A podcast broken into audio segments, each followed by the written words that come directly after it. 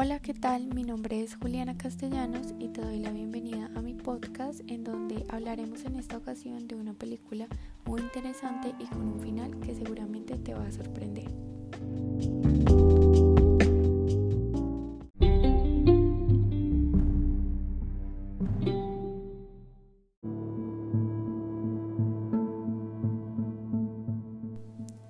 Sobre un homicidio es una película argentina-española catalogada entre el género thriller o suspenso, por lo que nos mantendrá a la expectativa de lo que pueda suceder con cada uno de sus personajes. Estrenó el 17 de enero del año 2013. Esta película está protagonizada por Ricardo Darín, quien personifica al profesor de Derecho Roberto Bermúdez, especializado en el área penal y quien además sacará sus dotes de investigador al enfrentarse a un hecho estremecedor. Alberto Amán como Gonzalo Ruiz, quien es un estudiante de Derecho que llama mucho la atención por su apariencia y sus grandes teorías sobre lo que sucede a su alrededor. Además busca hacer la mejor tesis para la clase del profesor Bermúdez. Y Calu Rivero como Laura Di Natale, quien es hermana de la víctima de asesinato un hecho que ocasionará grandes dudas de aquí en adelante.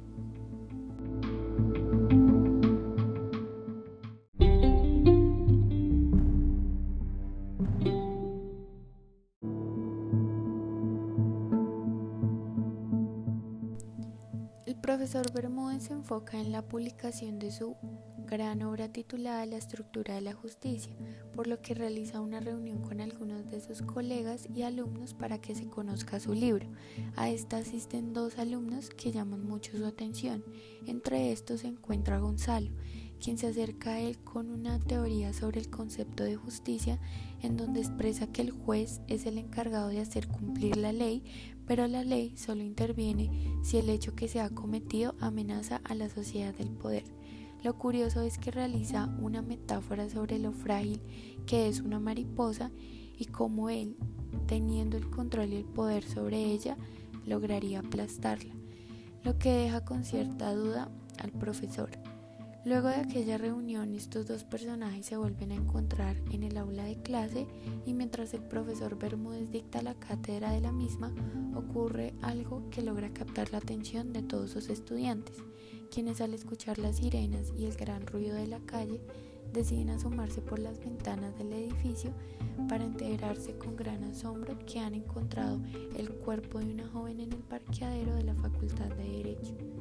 Al quedar perplejo, el profesor se dirige al estacionamiento para conocer más detalles de lo que está sucediendo y el detective que ha llegado al lugar de los hechos hace un breve resumen del caso en donde determina que la causa de la muerte de la joven ha sido por asfixia, que se han encontrado unos guantes de látex y que además el asesino inyectó formol en el cuerpo de la víctima. Al ver nuevamente el cuerpo de la joven, el profesor se percata de que en su cuello llevaba un collar con el dije de una mariposa, por lo que su instinto no le permitió pensar más allá que en la metáfora que Gonzalo le había mencionado en aquella reunión.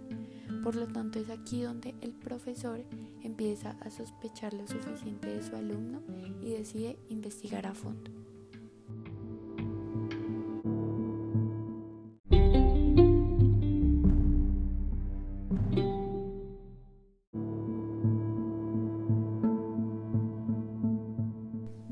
Profesor trata desesperadamente de que su alumno asuma la culpa de dicho asesinato y a su vez este parece ir borrando las supuestas pruebas que podrían hacerlo culpable, por lo que es aquí donde inicia una incansable lucha de quién tiene la razón. Resulta ser que el profesor prácticamente a ojos de sus colegas convierte este caso en algo personal y asumen que se ha obsesionado con culpar a Gonzalo Pronto los diferentes errores que comete en su investigación le empiezan a cobrar factura en su carrera, reputación y credibilidad. Después de muchos acontecimientos, Bermúdez logra que Gonzalo declare y dé detalles de dónde estaba en el momento en que ocurrió el asesinato. Pero es muy poco lo que se puede probar, ya que tenía todo muy bien preparado y aparentemente solo fue una persona más que observó lo que sucedió esa noche en la Facultad de Derecho de manera increíble logra desviar la investigación y el profesor Bermúdez es quien termina más afectado.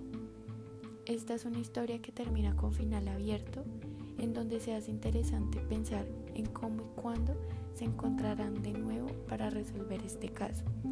Esta película permite al espectador desarrollar su pensamiento crítico, su capacidad de indagación y también su capacidad para solucionar de acuerdo a sus conocimientos y experiencias una problemática.